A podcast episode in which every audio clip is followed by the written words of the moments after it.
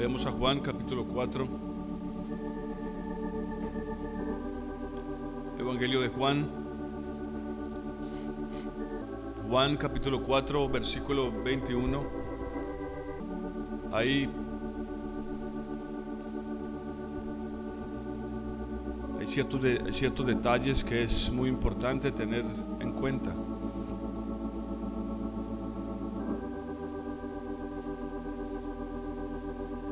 Dios está dispuesto a moverse en cualquier lugar sobre la faz de la tierra. El asunto es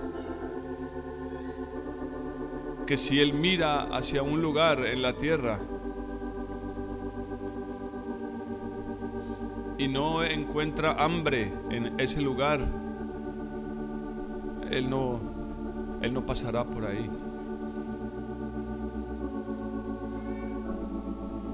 Él no pasará por ahí, eh, hermanos. No importa si es la iglesia más grande o la más bonita, con el mejor templo,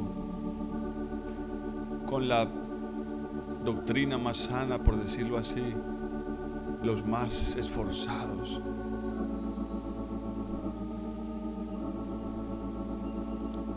Él necesita ver hambre. Si no hay hambre, Él no pasará, hermanos. Él va a seguir derecho. Él va a, continuar su camino buscando un alma que le anhele, que tenga hambre de Él. Buscando un alma que esté necesitando con urgencia su presencia. Que aunque esté envuelto o envuelta en mil dificultades, tenga un clamor en su corazón, aunque sea muy adentro, pero que lo haya. Porque en esos lugares allá profundos de nuestro corazón, lugares donde tal vez ni nosotros podemos ver, Dios tiene el poder para mirar adentro de esos lugares. Y si Él sabe que hay un clamor, y si Él sabe que hay una necesidad,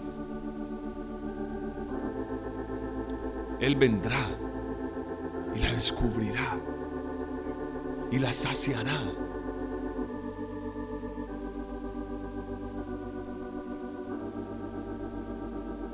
Juan capítulo 4 es la muestra de lo que les estoy diciendo, es el testimonio de lo que les estoy diciendo. Varias veces el Señor Jesús le dijo a la multitud que Él y también a sus discípulos que Él solo había sido enviado a la casa de Israel. A nadie más. Y muchos necesitaron y aún anhelaron su toque y algunos lograron. Algunos lograron saltar esa barrera, como la sirofenicia, como esta mujer, la samaritana.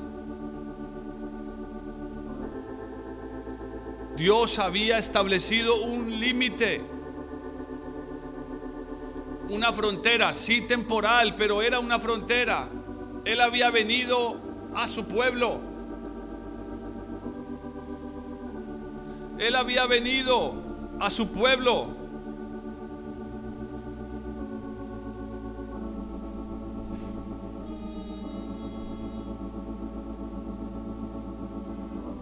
Voy a leer unos versículos antes. solo para que tengan un contexto claro en sus cabezas. Juan capítulo 4, versículo 1.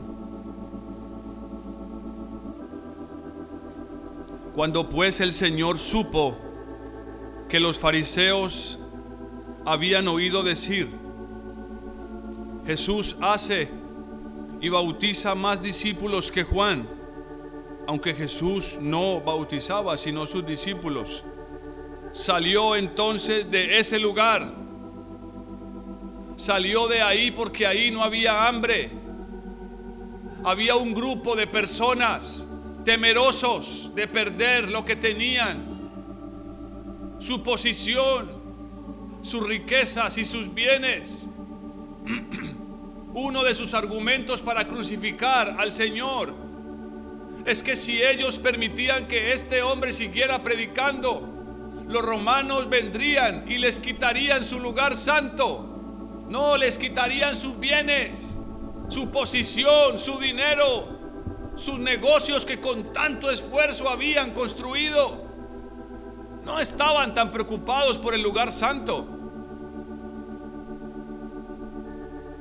Porque de hecho cuando les dijo que él que el templo sería derribado y que sería quitado, no se sorprendieron mucho ni tampoco se molestaron.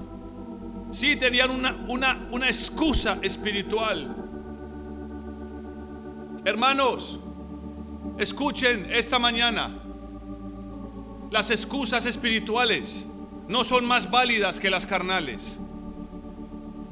Las justificaciones envueltas en papel espiritual no son mejores que las carnales siguen siendo justificaciones. Es más, es posible que sean más abominables delante de Dios. Porque siendo una vil justificación, queramos darle un tono espiritual. No, es que vendrán los romanos y nos quitarán nuestro lugar santo. Es cierto que ellos amaban el templo, pero no a Dios. Amaban el templo por la posición que les daba. por el reconocimiento que les daba alrededor del mundo. Y porque sabían que de todos los lugares en el mundo venían a ese templo a adorar. Y para ellos era un negocio. Por eso fue que el Señor entró al templo y volteó las mesas y sacó los cambistas y tiró afuera las palomas y les dijo, han convertido mi casa en una cueva de ladrones. Ellos no estaban preocupados por su lugar santo.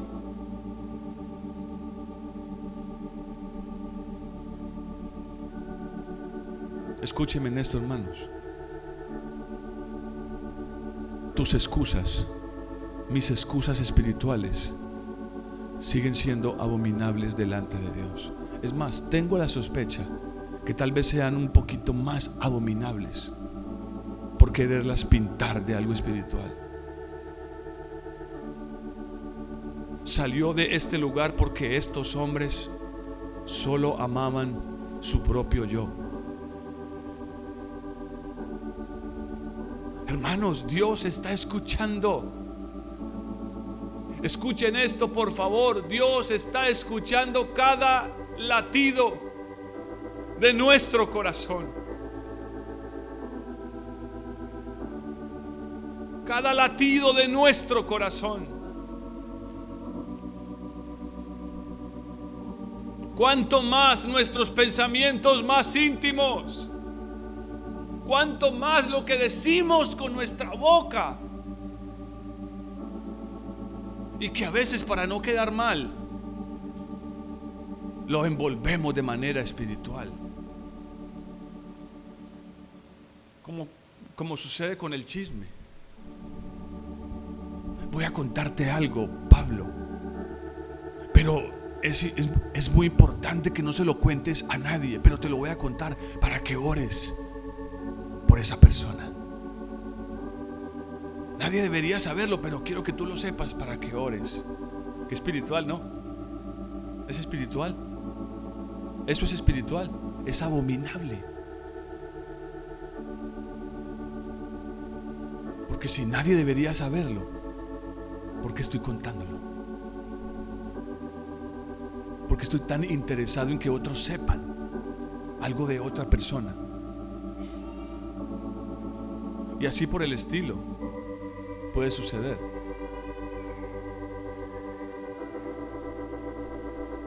Entonces dice que salió de ese lugar y se fue para dónde? De Judea a Galilea. Pero, pero hay, hay algo que sigue inmediatamente después, versículo 4. Solo un verso. Este verso, este verso revela algo maravilloso supremamente hermoso. Ojalá estén despiertos.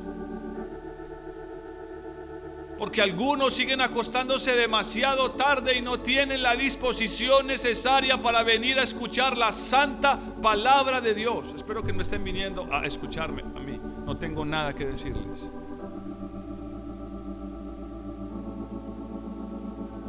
Y ese verso 4 dice algo tan sencillo, pero tan profundo. Iba de Judea a Galilea pero dice, versículo 4, y le era necesario pasar por Samaria. ¿Por qué le era necesario pasar por Samaria? ¿Cuál era la necesidad? Escuchen esto, necesidad. Jesús, el Hijo de Dios, tenía una necesidad. Necesitaba pasar por ese lugar ¿Por qué habría de pasar por ese lugar? ¿Por qué le era necesario pasar por un lugar que no era tierra de judíos? ¿Por qué necesitaba pasar por un lugar que no era parte de su pueblo? Era un lugar donde vivía una población que se había mezclado con los gentiles. Bondadosamente decían que eran mitad judíos, mitad gentiles. No eran más gentiles que judíos.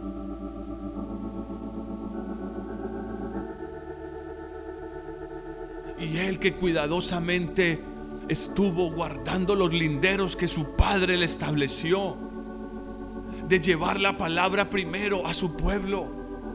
De repente en su corazón él siente una necesidad y dice, tengo que pasar por ese lugar. Oh, como anhelo, hermanos, el día que Dios sienta en su corazón, tengo que pasar por Filadelfia tengo que pasar por ese pequeño lugar. Me es necesario.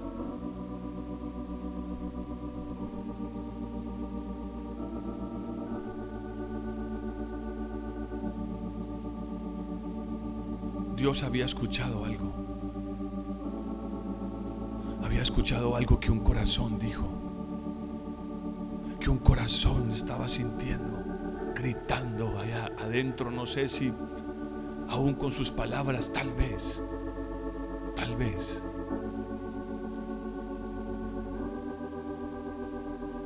Oh hermanos, ustedes, yo anhelo el día que el Señor se levante de su trono y diga, tengo que pararme de aquí porque me es necesario pasar por la casa de John, de Gustavo, de Sergio, de Jason, de Héctor, de Rafael, de Augusto, necesito pasar por la casa de esta, de esta familia.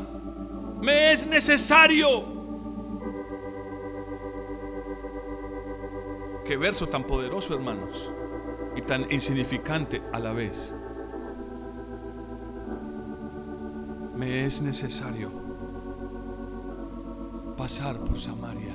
Necesario para Jesús.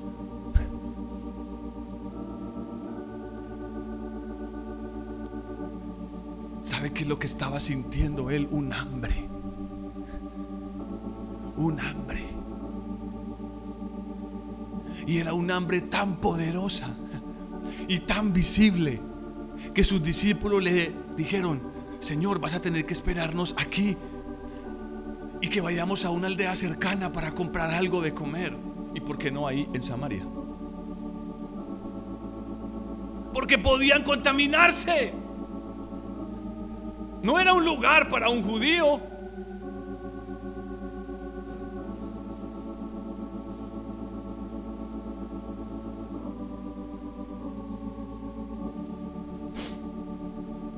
Sus discípulos, dice el versículo 8, se habían ido a la ciudad a comprar alimentos. Algunas versiones dicen que salieron de esa aldea samaritana y fueron a otro lugar. Vamos a suponer que estaban ahí mismo comprando los alimentos. Es poco probable. Pero está bien, eso no es tan relevante. Lo que es relevante para mí es que ellos vieron que su Señor, es decir, el hambre de Dios era tan evidente, evidente, que ellos tuvieron que decirle, Señor, va a tener que esperarnos aquí mientras vamos y, y te traemos algo para comer. Y no estoy exagerando, más adelante lo dice. Versículo 31. Entre tanto los discípulos le rogaban diciendo, Rabí, come. Rabí, come. Y él les dijo, yo tengo. Otras versiones dicen, ya tengo. Yo tengo una comida que comer que vosotros no sabéis. De repente había sido saciado de repente ya había comido. Al pasar por ese lugar y estar cerca de esa samaritana adúltera, pecadora, despreciada, juzgada, seguramente fue tema de chismes de muchos alrededor de su pueblo. seguramente ella nunca se defendió. No, no lo hizo delante de Jesús. Ve y llama a tu marido. No tengo marido. No se justificó.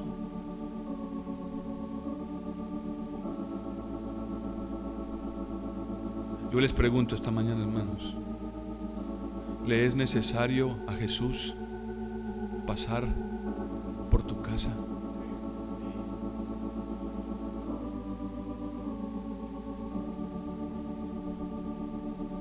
Miren hermanos, yo me gozo cuando el Señor toca a alguna persona aquí en la congregación. Eso me alegra muchísimo. O cuando alguien está en una reunión especial como un seminario y es tocada en ese lugar. Es lindo, yo me gozo. Pero queda una preocupación adentro de mi corazón pequeña. No, no, no es pequeña, en realidad es grande. Porque es fácil, y perdóneme la expresión, no quiero, no estoy minimizando esto, es fácil ser tocado en la congregación. Lo importante es cuando eres visitado en tu casa. Cuando el Señor te toca en tu casa,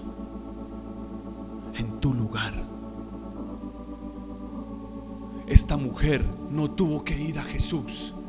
Jesús vino a ella. ¿Están entendiendo esto?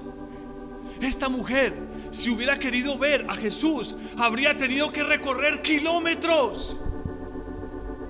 Y tal vez ni tenía los recursos para hacerlo. Tal vez no tenía con qué pagar ese largo viaje, ni sus viáticos. Pero Jesús vino a ella.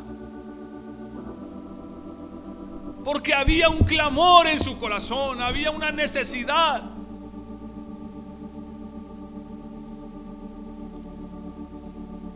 Una necesidad que provocó un hambre y una sed en el Hijo de Dios un hambre y una necesidad que le hizo pasar el lindero que su padre le puso y entrar en tierra extranjera para hablar con una mujer extranjera. Hermanos, ¿están viendo esto?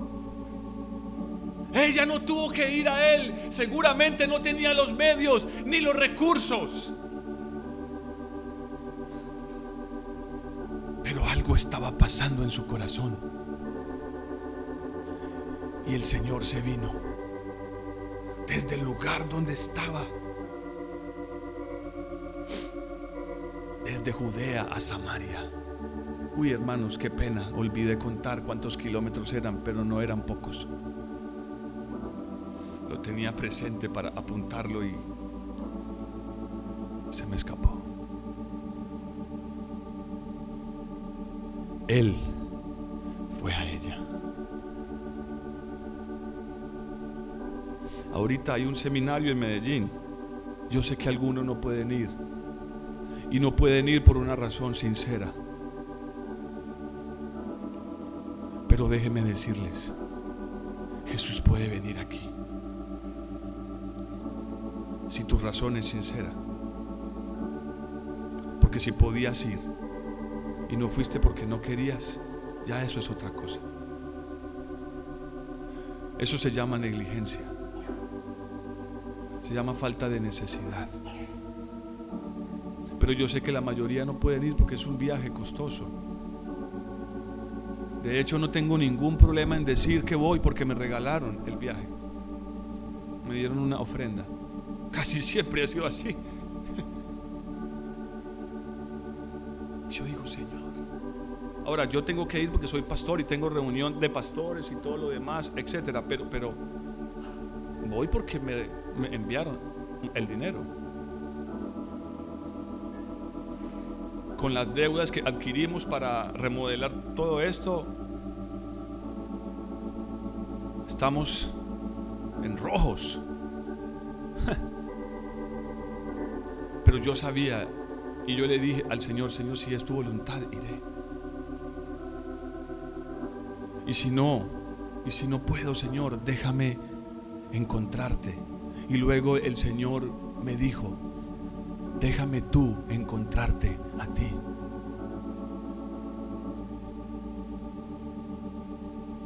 Que te deje encontrarme, Señor. Sí. Y me trajo esta palabra. Ustedes ya conocen la historia de la samaritana. ¿Saben lo que sucedió?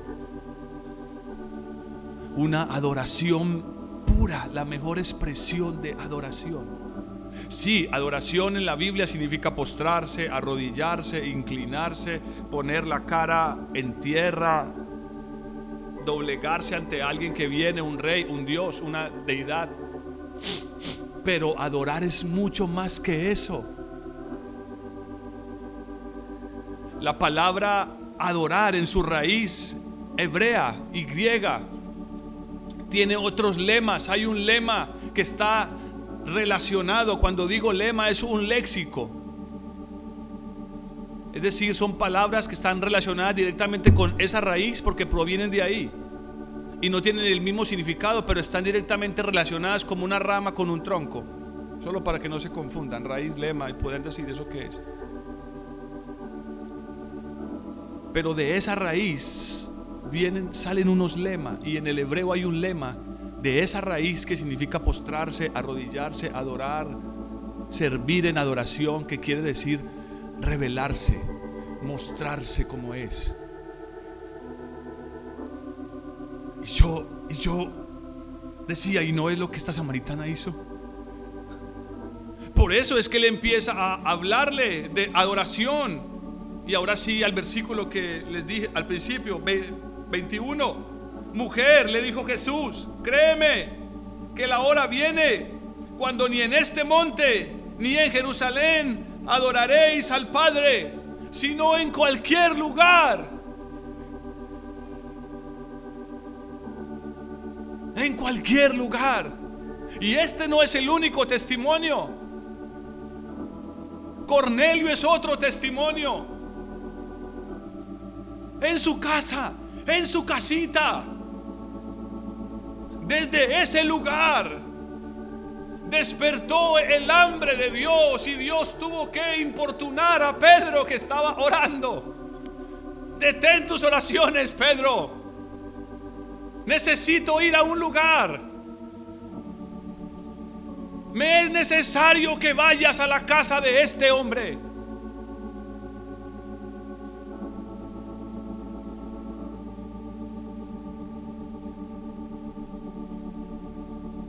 es increíble esto, hermanos.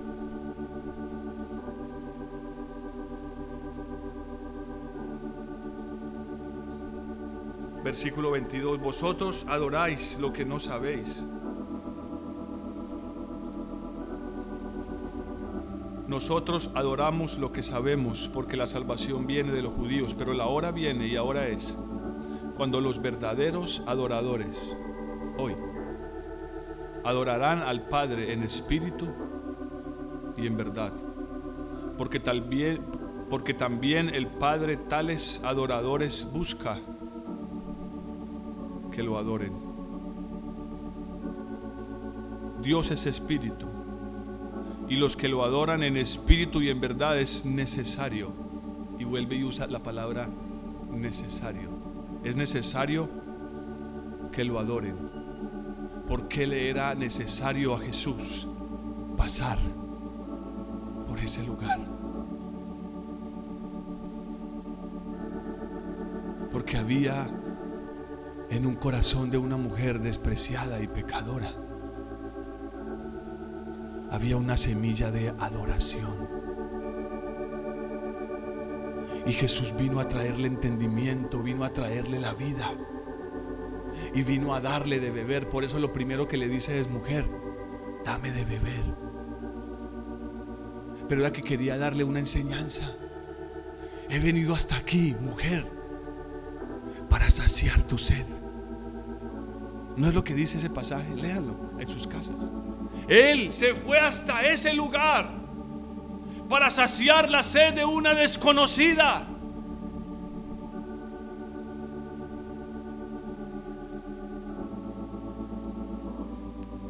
Otra vez les pregunto, ¿le es necesario al Señor pasar por tu casa?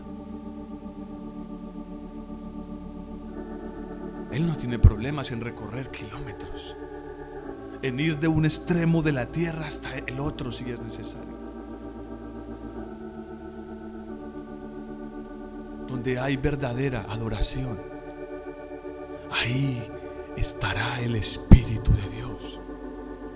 Sí, hermanos, otra vez, es mucho más fácil encontrarse con el Señor en la casa. Muchas personas han venido a pedirme consejo durante años y a preguntarme, pastor, es que yo en la iglesia me encuentro con el Señor, pero en la casa es tan difícil. Y a veces es porque hay divisiones entre la misma familia, los padre, los hijos, uno quiere, el otro no. O el esposo y la esposa no se ponen de acuerdo.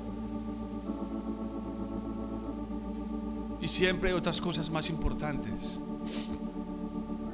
Porque así somos. Aunque le pongamos una etiqueta espiritual a esa justificación, sigue siendo una cosa muy desagradable ante los ojos de Dios.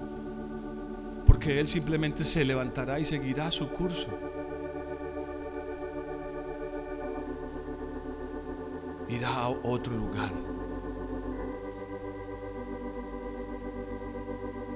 Irá a otro lugar. Hay algo que pasó y me llamó la atención de una manera muy poderosa y quiero expresarlo, tal vez algunos lo sepan.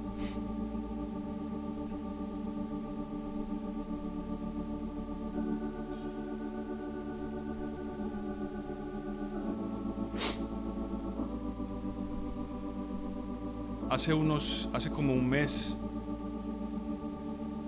mes y medio, un hombre público de este país, un político, un ministro específicamente, salió a decir públicamente que él era ateo, de una manera muy orgullosa y a hablar en contra de la religión. Y dijo cosas bastante tremendas. Dijo que él estaba en contra de aquellos salvadores de almas. Oh, yo sentí tanto dolor en mi corazón. Y empezó a promulgar su ateísmo y casi que a invitar a todos a que siguieran su camino porque era un camino bueno. Eso fue hace como un mes. Y hace una semana, hace una semana pasó esto y él escribió una carta y la hizo pública. Voy a leerles algunas partes de la carta.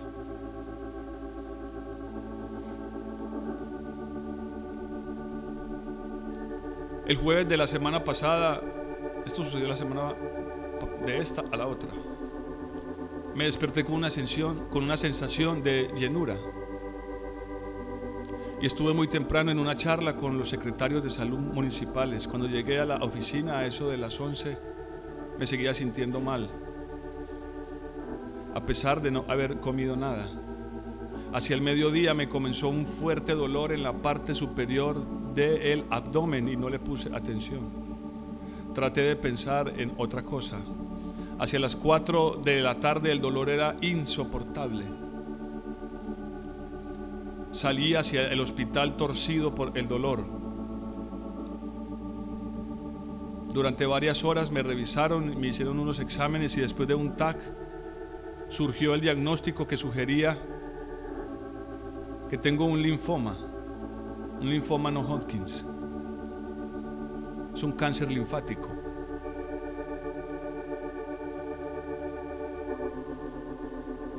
Y escuchen lo que él dice. Nunca había sido hospitalizado. Nunca había recibido anestesia general. Nunca había sido un paciente. Él es médico. Todo eso cambió súbitamente son sus palabras. Es su carta. En unos cuantos días. Hacía ejercicio regularmente, comía bien. No me he fumado un cigarrillo en toda mi vida. Toda mi vida he sido responsable. Y escuchen esto. Siempre he sido un, esclavo del super yo. O como decía alguien, me dejo mandar muy fácil por la fuerza de la voluntad.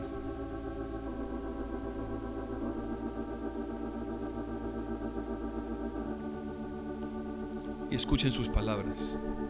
Esto no es un llamado. Oh, esa fue la, que, eso fue la, esa fue la parte que más me dolió. Esto no es un llamado, ni una prueba, ni un castigo. Es una enfermedad con causas conocidas pero como siempre en el mundo de la complejidad biológica con un halo de misterio. Tengo plena confianza en los médicos colombianos y en nuestro sistema. Mi tratamiento será estándar y sustentado en la evidencia sin apuestas experimentales ni medidas heroicas. Creo en la ciencia como toca.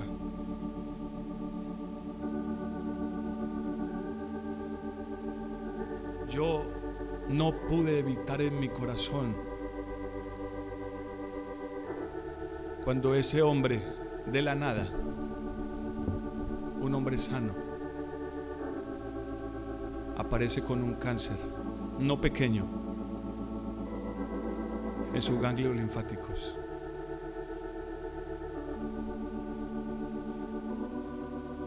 Y dice, no es un llamado.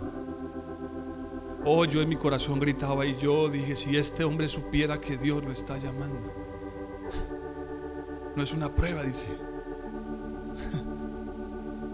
Hermanos, eso sucedió hace un mes. Donde públicamente él se dijo, Dios, no, yo soy ateo. Y empezó a explicar sus razones, su filosofía.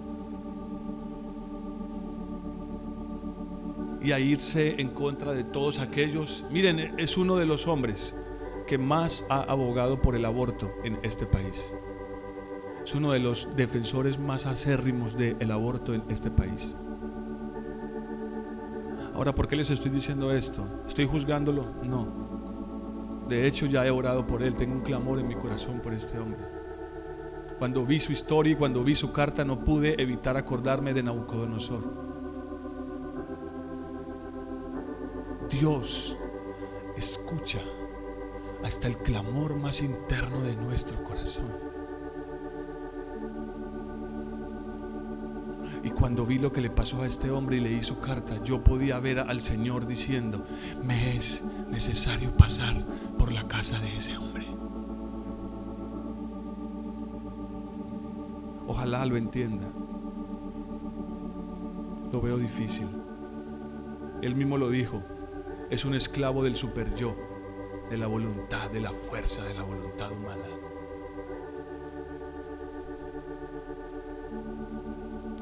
¿Cuál es tu necesidad? Hay un clamor en tu corazón. Hay algo que haga que Dios cruce el Atlántico si es necesario para venir a verte. ¿Por qué el Señor no está llegando a, tu casa? Si has sentido cosas lindas aquí en la iglesia, pero en tu casa de repente no está sucediendo nada.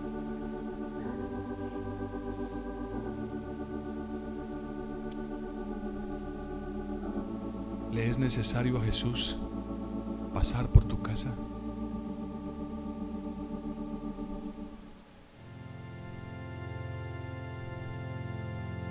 Hermanos, le es necesario al Señor pasar por tu casa.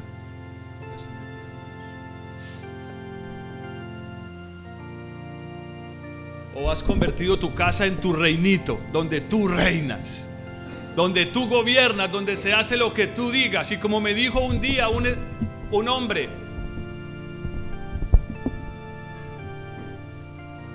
y perdonen, no estoy en contra de un género u de otro y no digo esto para exaltar a un género y menospreciar al otro, pero la historia fue así.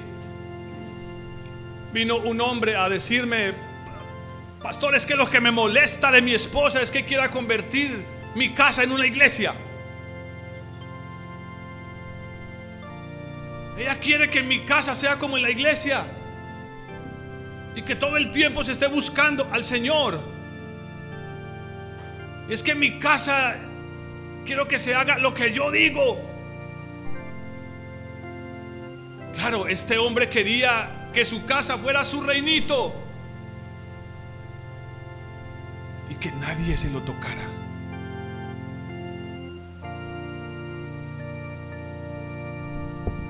Quería que la iglesia fuera allá en la iglesia.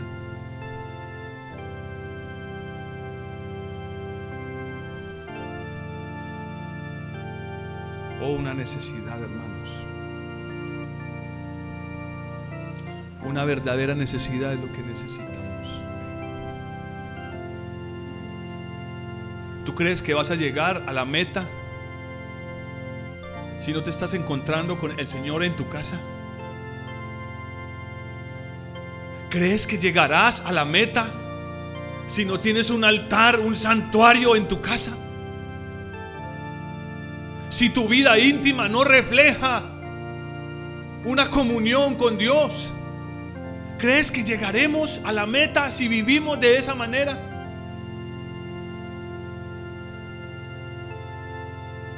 De nada nos sirve, hermanos, y perdonen a los que van para el seminario, recorrer 700 kilómetros para estar en el seminario, encontrarnos con el Señor y a los días olvidarnos de lo que sucedió de nada serviría. En vano sería recorrer tantos kilómetros. Si igual no tenemos una necesidad.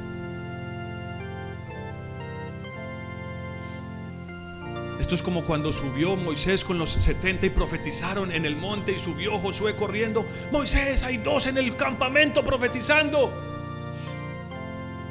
Pero se supone que la reunión era allá, en el monte, pero había dos en el campamento profetizando. Y Josué estaba cargado y, dice, prohíbeselos. Y él dijo, no, ojalá todos fueran visitados. Es lo que Dios quiere. Pero esto tiene que empezar es en tu vida íntima, en lo secreto, en tu casa. Cierra sus ojos, hermanos.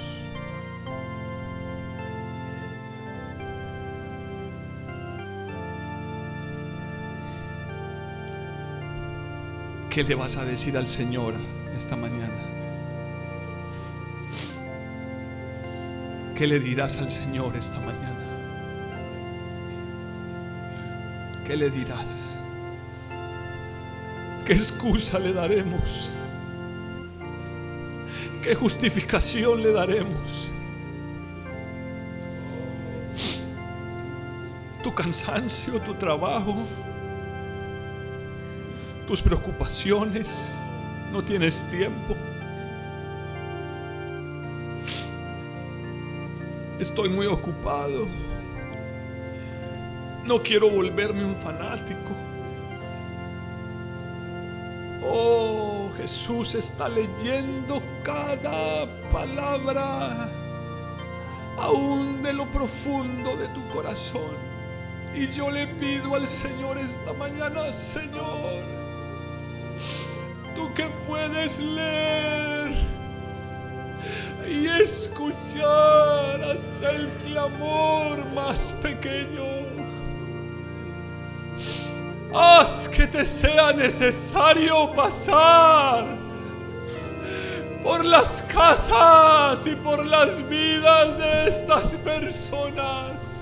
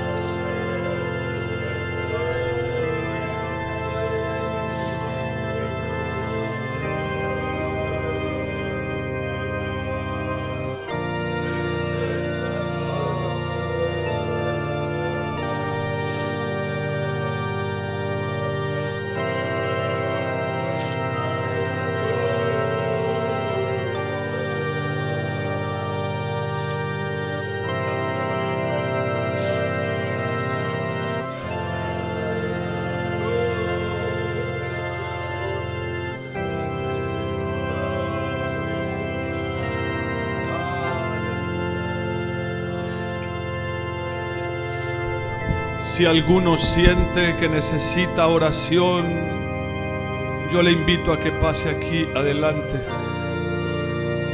Si alguno siente que necesita oración, yo quiero orar por usted. Pase aquí adelante si, si tiene ese clamor. Si usted sabe que no lo tiene, pase aquí, yo quiero orar por usted.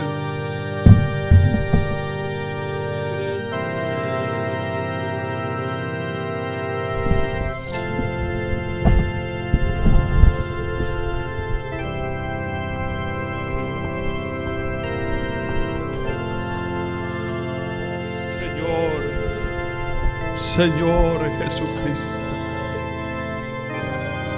Señor Jesucristo. Señor.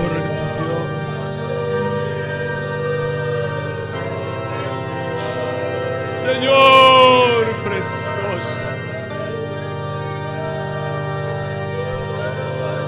Señor Señor precioso. Señor precioso. Bendito, aquí están tus ovejas. Aquí estamos, Señor. Aquí estamos, mi Señor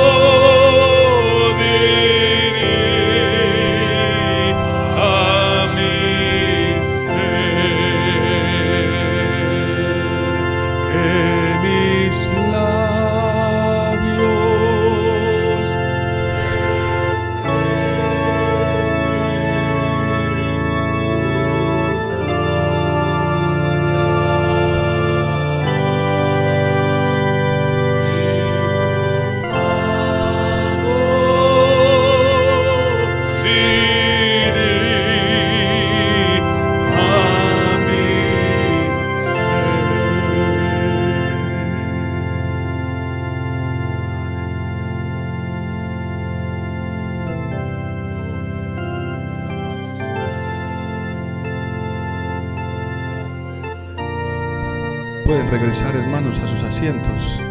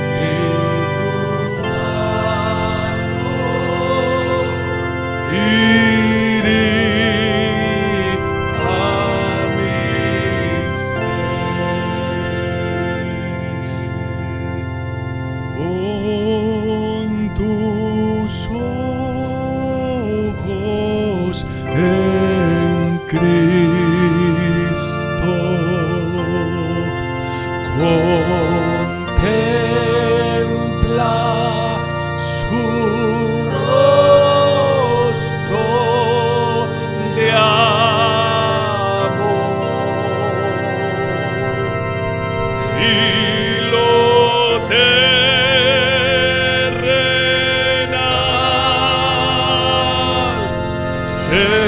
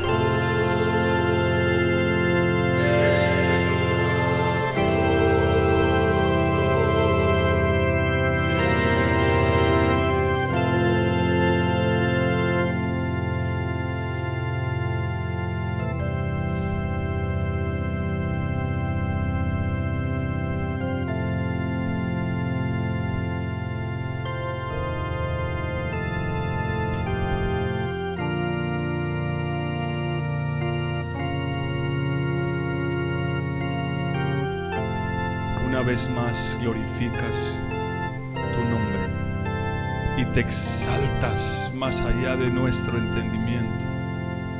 Engrandécete cada día más. Entrónate, Señor, y siéntate en nuestro corazón. Es tuyo, hazlo tu trono, hazlo tu reino, gobierna, Señor, para la gloria de tu nombre. Para la gloria de tu nombre, mi Señor. Bendito seas.